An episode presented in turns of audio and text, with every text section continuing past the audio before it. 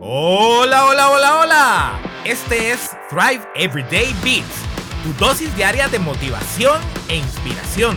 Yo soy tu life coach, Miguel Brand. Nos gusta evitar los obstáculos a toda costa, ¿verdad?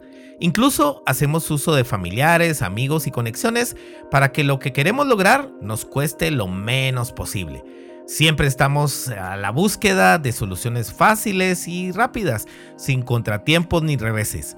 O sea, que encontremos un camino totalmente plano y despejado hacia nuestra meta.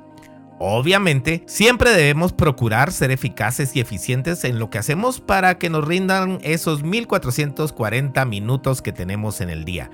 Sin embargo, sabemos ya por experiencia que realmente en la mayoría de ocasiones no se da de esta manera.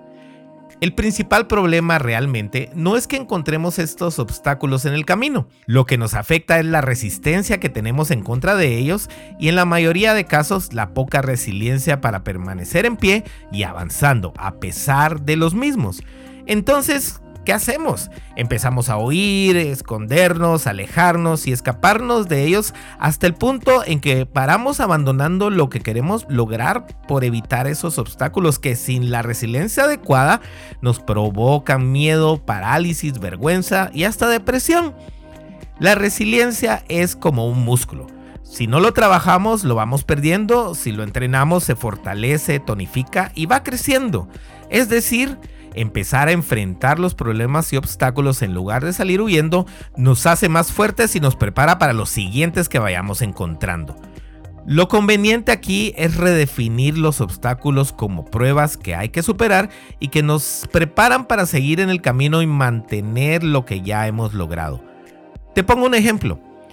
Existía un programa que se llamaba The Biggest Loser, en el cual tomaban un número de personas con sobrepeso extremo y los llevaban en pocas semanas a perder un gran porcentaje del mismo. Sin embargo, lo hacían con medidas extremas y sin realmente hacerles vivir lo que significa en realidad un cambio en los hábitos de salud, para que al final del camino, aunque tomara mucho más tiempo, lograran su meta.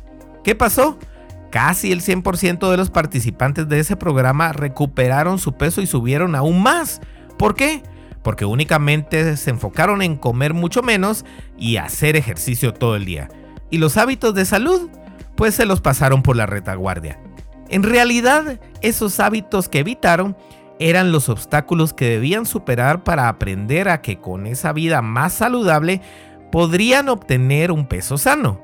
Pero sí, los hábitos pueden ser más difíciles de implementar porque tenemos que ser consistentes, pero son mucho más satisfactorios al final del camino y generan un cambio verdadero. Lo mismo sucede con quienes ganan la lotería y luego lo pierden todo de nuevo, o quienes invierten en esquemas que supuestamente les generarán ingresos fáciles y de alto retorno, pero que al final resulta ser un esquema Ponzi o una estafa total.